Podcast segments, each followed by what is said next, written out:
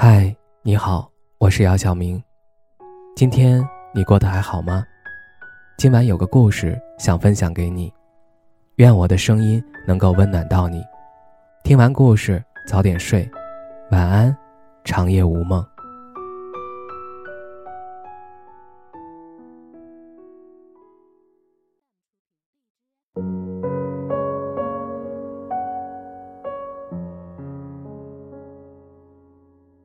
钱钟书在《围城》写道：“结婚无需太伟大的爱情，彼此不讨厌已经够结婚资本了。”这句话戳破了大多数人赋予婚姻的幻想泡沫，将所有人拉回到现实世界的惨淡真相。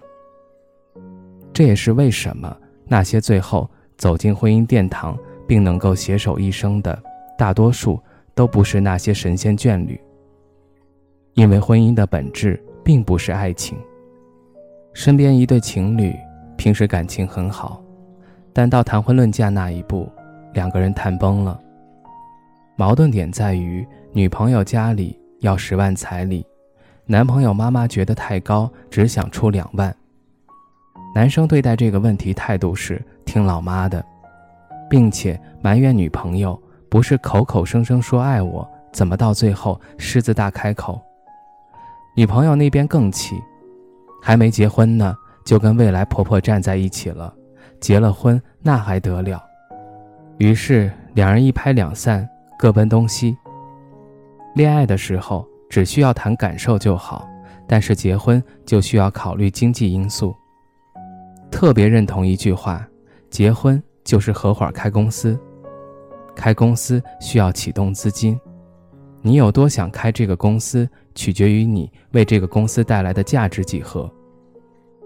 这个价值不仅仅是物质，还包括外貌、能力、情商、魅力、认知等等附加价值。最好的结果是双方价值匹配，谁也别占谁便宜。但是人有一个弱点，就是想用更小的价值换来更大的回报，企图占婚姻的便宜。这样的人既不懂爱情。也不懂婚姻，没有人能在婚姻里占到便宜。即使有这种好事儿，你在婚姻前占到的便宜，也会在婚姻中尽数失去。还有一个真相是，婚姻制度的建立之初，不过是为了家族的财产能够得到合法继承。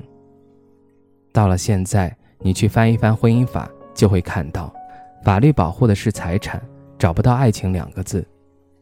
你会发现。婚姻制度的最初不是为了爱情，爱情只是人们为了美化婚姻而赋予的情感和浪漫。婚姻的本质是一场彼此对付平衡的价值交换。换句话说，你是什么样的人，就会遇见什么样的婚姻。婚姻如果是一架往前奔走的机器，那么爱情就是机器运行的润滑剂。没有爱情的婚姻，就像一架互相之间磕绊运行的机器，走不了多远就稀碎了。就算上一辈的相亲式婚姻，那些走得长远的，都是在婚姻后滋养出爱情的良配。我妈曾给我讲过大姨的故事。大姨年轻的时候谈过一场自由恋爱，但那个年轻人是外地人，所以姥爷就怎么也不允许。后来直接将大姨锁在家里，不让她出门。经过这一折腾，两个人就此分了手。后来她听从父母的安排，嫁给了附近村子里的一个年轻人。就这样，大姨按部就班地完成了结婚、生子、养育的流程。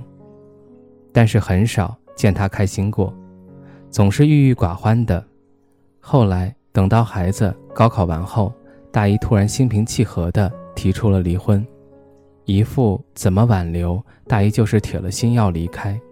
印象最深刻的是，大姨说过一句话：“我的婚姻就是一场悲剧，只有父母之命，没有一丝爱情。以前我为父母、孩子活，以后我为自己活。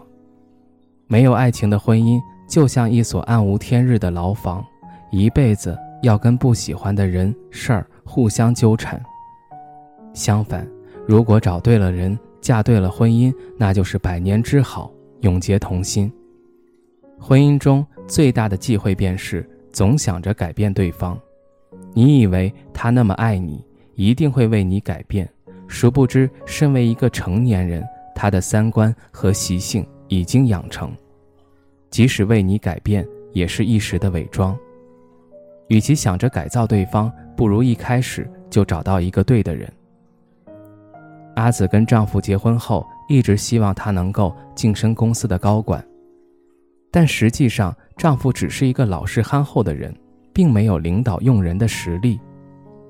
两人结婚五年，阿紫一直在拼命地鼓励老公，虽然老公每次也积极准备，但最后总是竹篮子打水一场空。不仅如此，有次想给孩子换个学区房，老公坚决不同意。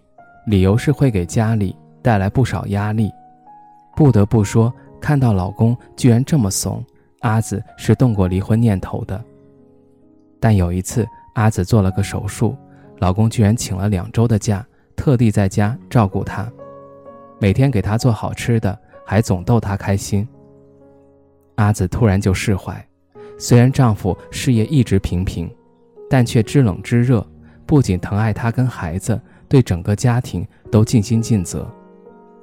认识到老公没这方面的才能，阿紫后来就放弃了。阿紫开始很努力的工作存钱，两年后自己开始做生意，收入翻了不少。她自己也感慨，自从学会接纳，不再试图改变对方，日子一下子就轻松多了。听过一句话，无论跟谁在一起，都是一场自我的修行。不要总是苛求别人，学会降低自己的期望，婚姻才处处充满惊喜。与其想着改变他人，不如好好经营自己，学会跟自己相处，才是婚姻中最大的智慧。电视剧《知否知否，应是绿肥红瘦》里，拎得清的女主盛明兰曾表达过这样一个观点：婚姻里未必一定需要爱情，作为女人，也不应该把眼光。放在儿女情长上，要实现经济和精神的独立，去看看更广阔的世界。